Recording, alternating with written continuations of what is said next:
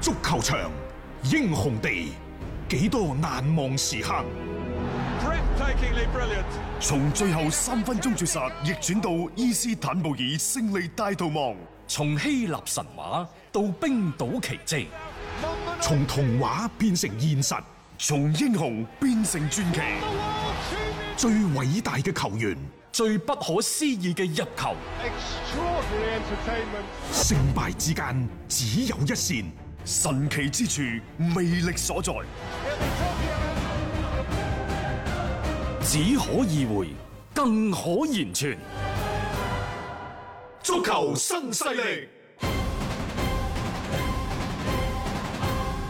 翻返嚟係第二 part 嘅足球新勢力。喺今日凌晨其實進行咗一場嘅、都叫強強對碰，熱刺嗯係啊，打車路士。英不聯過係杯嗯咁，英聯杯打唔係聯賽，啊但係英聯杯已經去到呢就係十六進八，即係嗯百分之一嘅決賽。咁啊，最終呢，就雙方喺呢一個嘅常規時間打成一比一、嗯直接係射點球。誒、車路士嗯最終呢就係、被熱刺淘汰。係啊，美神莫特射失咗點球啊！你會睇翻呢，就呢一隊熱刺嘅手法呢，哇！賽前嗰度嗰 啲變得幾緊要咁。你你諗下，佢真係輪換咗好多球員嘅啊嚇、啊即係你上翻嗰啲咩尼當比利斯數高啊啊啊！見到列古龍啊，琴日嚇，其實我覺得呢，老佢呢個都唔錯，呢、個陣營。嗯，呢、個陣營呢，多少有啲係迷惑咗你，係，甚至乎呢個陣營啊，你諗下，唐根加、誒、嗯哼，大大亞、啊即係艾力迪亞啦，阿力迪亞，係咯，仲有呢就係呢一個奧利啊沙治奧利沙亞，治奧利亞，係咯啊中間就斯數高、斯數高啊，列古龍。係誒，啊仲有咧就係尼尼當當比比利，利我覺得呢班都唔錯啊。除咗少咗個夏利卡尼、孫興文本身就係有受傷，係，呢個可以話係主力陣容，啊又或者係大半份嘅主力陣容。即係你唔你可以將佢理解為呢，就係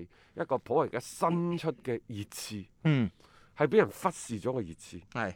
真係忽視咗，啊而且琴日嗰場波即係摩連奴都好明確咁樣，我就係擺大個尾啫嘛，等你過嚟，然後我又係反翻上去嗰只，即係好似好多時候呢一種嘅方式方法咧，簡單直接就我奏效同你，講啊，最好玩呢，就係喺球場邊，呢嗯呢啲咪英超嘅套路咯。係昔日嘅司 徒，就全世界喺度討論是否已經反目成 仇，啊兩個仲唔承認喎。係。但係你睇下佢哋喺場上嗰喺場邊嗰啲係激烈嘅對戰，喂，動作啊，兩個都係個個齋撥啊！呢場波唔輸得噶，係，一輸個齋撥就被打爛，尤其林柏特。嗯，林柏特，因為你諗下佢之前嘅嗰場嘅聯賽係打得幾咁驚險，即係執翻身彩嘅能夠係三比三和咗，再之前仲要輸俾利物浦呢。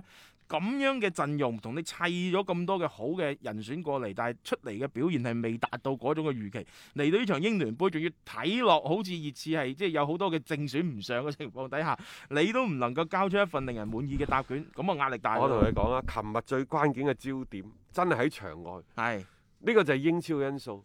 一方面呢，喺賽後嗰邊嘅摩連奴就話。嗯佢話嗱係咁嘅，我覺得呢，即係作為一個教練，又或者琴日喺場上嘅表現呢，就係一個老教練俾一個年輕教練嘅意見。嗯你落後嘅時候，當你球員需要挺身而出嘅時候，你要喺場邊更加耐心， 更加之冷靜，係傳遞嘅係堅毅嘅眼神，係咁樣先至可以俾到呢就球員更加多嘅信心嗯等等。嗯啊，林柏咧就話：，唉，其實我哋係玩下嘅啫，咁樣嗯嗯淨係呢一下講啊，格格局個高低馬上出出嚟，啊都已經懸崖邊嘅搏鬥，大家刺刀見紅啊！仲你仲玩啊玩下玩乜鬼啊玩？ 係啱冇唔啱錯啊，冇錯，英超英系嘅賽事就喺球場邊，仲有另一個主角，琴日嗯，話巴爾，我冇睇到嗰段啊，話巴爾喺場邊緊張到戰鬥，唔呢個係佢戰好投入，鬥嘅戰鬥呢個詞用得真係 好。係啊，佢佢真係好投入嘅。啊誒，包括上一場對紐卡素咧，都俾咗一啲嘅特寫鏡頭俾佢，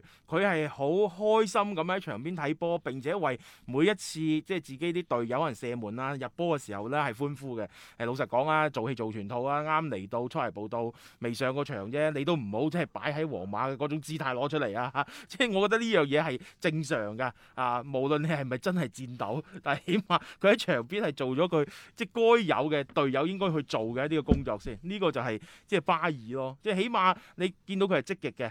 誒、期待翻話即係喺十月份佢出翻嚟嘅時候，真係融入球隊嘅時候，佢亦都有一種咁積極嘅信號咧。嗯咁樣熱刺今次嘅一個所謂引入咧，就比較有着數啦嗱，今晚呢，仲有兩場嘅英格蘭誒、呃、幾場嚇。啊幾嚇場㗎，幾英場格。蘭聯賽杯嘅。嗯，咁啊，但係呢，可能大家比較關心嘅呢，就係曼市雙雄嘅出擊啦。係，咁啊，仲有呢，就係、包括愛華頓對韋斯咸嗯嗯，呢兩隊啊，當紅炸子雞。唔係啊，真係好猛㗎，特別呢隊愛華頓啊，猛到不得了嘅。係啊，韋斯咸都好猛嘅。誒、韋斯咸之前係遭遇到一定嘅質疑，但係突然間就反彈兩場咧，就令到大家都覺得哇！喺隊波又好似有翻咁上下嘅根底咁樣樣喎。即係其實今晚呢場係一個幾好嘅試金石。啊嗯，誒、曼聯呢，今晚將會對陣白禮頓，嗯又打過咯喎。係啊，又打。啊，上一次呢就贏三比二。 好啦，咁啊，今晚再打之前呢，有啲消息傳出，咩嗯最新嘅消息啊？盧卡祖域嗯，要租借盧卡就誒過嚟曼聯啦。啊過嚟曼聯，租借唔係買喎。嗯嗱，曼聯係咪退而求其次想揾呢個人呢？嗯誒、終於覺覺醒到中鋒要買人，嗯但我都係覺得而家曼聯最需要買嘅已經唔係中鋒嗯，啦，中嗯後衞。係中後衞。係，即係即係呢個一個比較大嘅一個弱項嘅一個地方啦。即係之前已經通過幾場比賽睇到佢哋嘅喺防線嗰邊嘅一個即係不足嘅地方。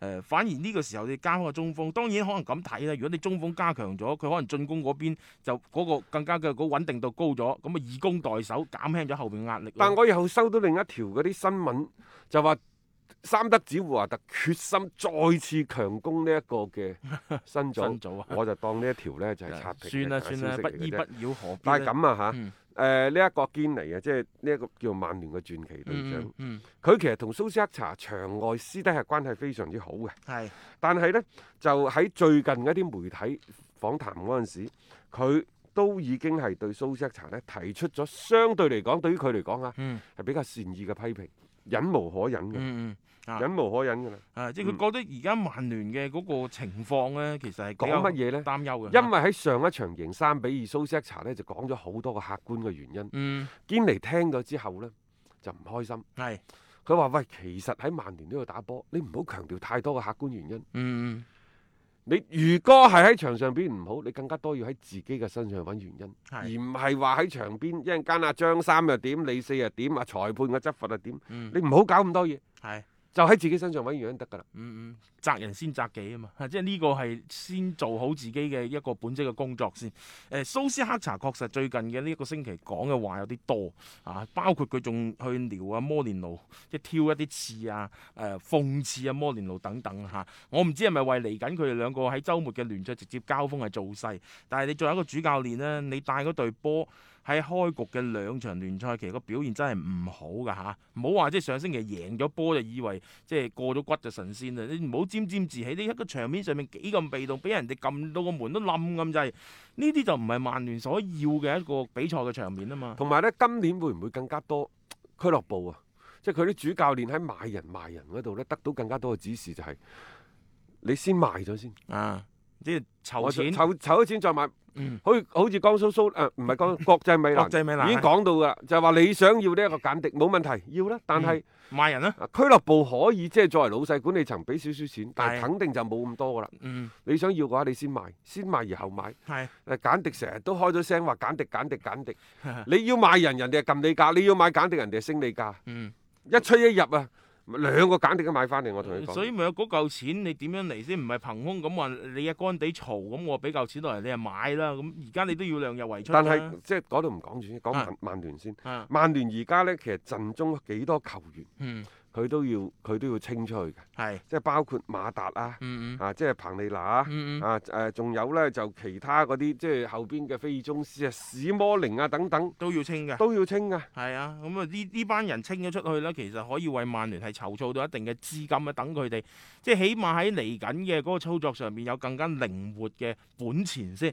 轉會窗係未完嘅嚇，仲有咧呢，就係落組，係話而家佢哋呢，就包括史摩寧嗰啲單獨訓練都唔跟大隊。係啊，佢哋呢個嗯所謂單獨訓練更加多嘅，嗯就係即係等住賣出去嘅啫，冇其實錯幾心酸 嘅。羅馬嗰邊呢一路都好中意史摩寧，但係曼聯叫價過高，而家大家都未達成協傾議。傾唔掂數啊！而家可能小摩小摩靈可能會作為一啲嘅添頭咁嘅性質咧，係加入到某啲交易上邊嚟。但係另一邊廂呢，就話已經係激活咗保羅普巴自動續約一個條嗰嗰個條款。嗯，不過續約係啱嘅，如果唔係佢馬上明年就到期，係二啊零二一年就到期。佢而家激活多一年呢，就二零二年。嗯最主要嘅原因就係避免喺嚟緊嘅明年夏窗嗰陣時，喺保羅普巴轉會呢個問題嗰度陷入被動。係啊，即係唔想話到最後即係人財兩空咯。當初係二零一六年加盟嘅，佢係加五加一，嗯簽咗五年就二零二一年到期，係而家呢就要搞到二零二二年。啊，自動續咗一年先啦嚇。咁、因因為明年呢，即係睇住呢，亦都係一個嘅誒比賽嘅大年啦，好多嘅比賽會進行嘅。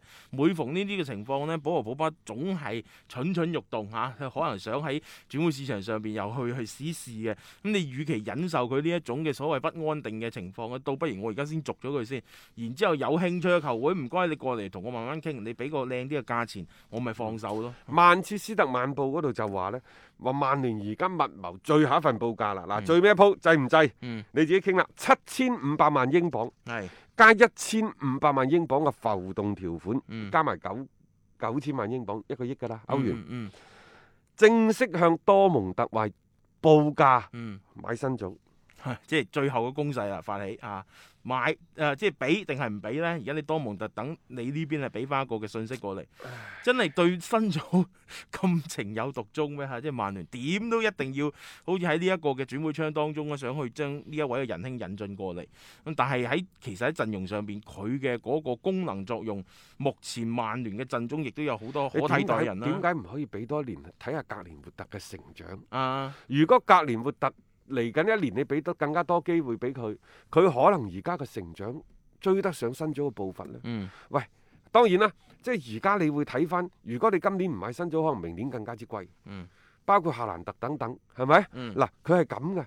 而家所有嘅你話麥巴比睇住呢一個新組，睇住夏蘭特，滿滿都係十八歲嘅時候嘅自己。嗯但係新組同夏蘭特又睇住嗰個邊個咩妖星，嗰、個十七歲嗰個僆仔啊，而家嗯多蒙特出嚟嗰個啊。嗯，又咪即係兩年前嘅自己。即係我想表達咩意思呢？就話一撥又一撥嘅新人喺呢一兩年如雨後春筍咁出嚟，咁難得曼聯有一個自己培養出嚟嘅新組，仲係隔離曼城嘅添冇噃。錯啊，你啊，買咗曼城就要登益，咁難得有一個紅褲仔出嚟嘅青木球王格列活特，嗯，上個賽季交出嘅成績又咁亮麗、咁耀眼，點解唔好好培你點養？解唔俾多一個賽季嘅機會？係？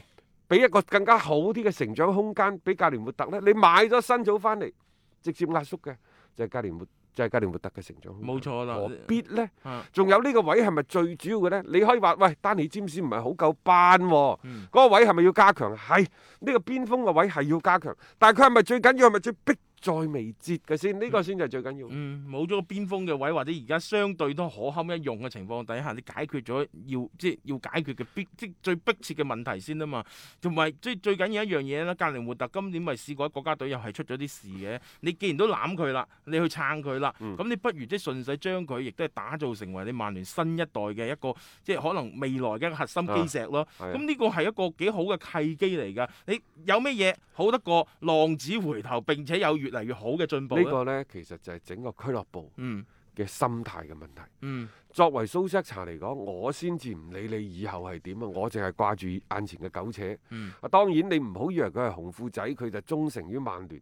你覺得喺呢一個成績面前，又或者喺呢個成績壓力當下，嗯佢需唔需要去補充個陣容呢？佢係需要嘅。嗯啊，佢先至唔理你使多幾千萬會唔會係成為壓冧俱樂部財政嘅最尾一樖嘅稻草，佢唔會考慮呢啲問題嘅。嗯，諗咁更長何況遠做我咩曼 聯財大氣粗係咪？啊但係如果你作為一個俱樂部球迷，球迷點解話係真愛俱樂部啊？因為你啲教練鐵打嘅營盤流水嘅兵，嗯你啲教練唔掂，拍拍屁股走，留低一身罵名。你啲球員將最好嘅時光貢獻咗俾球隊，嗯你始終有離開嘅一日。冇錯啊，但係球迷對一個俱樂部嘅愛，佢好純粹嗰啲感情，嗯，好少見到有啲移情別戀嘅。係啊係球迷絕大多數男人，一個男人喺佢唔同嘅階段，佢會認識唔同嘅異性，係啊，有啲成為知己，嗯有啲成為情人，嗯最尾得一個成為老婆，係啊係咪冇？但錯就係成為咗老婆，仲可能會離 婚啊！咩二婚三婚嘅，而家好似越嚟越多，係大家嘅心態好浮躁。嗯，但係你有冇發現，作為球迷，好你純從粹自細愛愛嗰隊，你到大都係愛嗰隊，非常之純粹嘅，嗯嗯矢志不二，呢個咪忠貞不一。啊喺今時今日，喺今時今日，你話呢一種感情喺呢一個紛紛擾擾嘅咁浮躁嘅當下，呢份感情係咪好純粹嘅先？係啊，人生若只如初見啊，呢、係個嘛球迷就係啦。所以我就話你而家需要嘅係曼聯即刻一個天翻地覆嘅變化，嗯，抑或係廣積糧緩稱王。我哋成日都講啦，你過去咁輝煌，佢一定會係迎嚟相當長一段痛苦期、蟄伏期。係呢個時候呢，一靜就不如一動。嗯，佢需要嘅係守護住自己嘅初心，千祈唔好呢就蠢蠢欲動。你信唔信？我大膽啲講句，曼聯買得多，錯得多。係啊。就我哋今年 唔係吹水啊，之前我哋已經批死咗早車就路已士㗎啦。早就已經講咗呢個觀點㗎啦啊，係啦，即係唔係話你真係買得多翻嚟就一定係啱使、用得着、打得好㗎嘛？如果足球係咁簡單嘅話，咁咪邊個最有錢咪邊個都玩晒，所有嘅冠軍全部都落晒喺佢嗰度㗎啦。咁唔係㗎嘛？你要點樣樣去處理好成個更衣室嘅關係？點樣搭配個陣容？點樣均衡一啲？同埋適唔適合，亦都好關鍵。所以我就話呢，即係喺今時今日，咩位置係最緊要嘅？嗯仲有呢，就係、今時今日，曼聯一定要揾到自己嘅定位先。嗯呢個定位你揾得準確啦，佢會左右住你好多嘅買賣嘅決策，左右住你整個俱樂部喺呢幾年，尤其喺呢一個疫情衝擊之下，嗯你如何守護住自己嗰啲初心，同埋你而家、 嗯已經係越嚟越少嘅財富，冇錯。捱過咗呢一段先，呢、個先係最緊要嘅。啊即係唔好喺前路都仲係迷茫嘅情況底下亂咁出招我。始終最反感嘅就係話，當曼聯場面一唔好，又或者輸波嘅時候，個個都話要買人。嗯。你要睇下佢輸俾邊個，佢輸俾巴塞，輸俾皇馬，啊，輸俾曼城，輸俾利物浦。你要同呢啲球隊競爭，你要買人。啊！一陣間輸咗對水晶宮，一陣間啊俾對石飛聯劈咗，一陣間紐卡素啊偷你一波。一輸呢啲英超嘅中下游球隊，你都係買人。咁你要人哋對面嗰啲中小型球隊情何以堪唔呢？係咯，我日日都輸波。你係咪將自己定位就喺一個中小型嘅球會嗰度啊？我要買人，點解要買人呢？因為我要贏中小型啲英客、英超中下游球隊。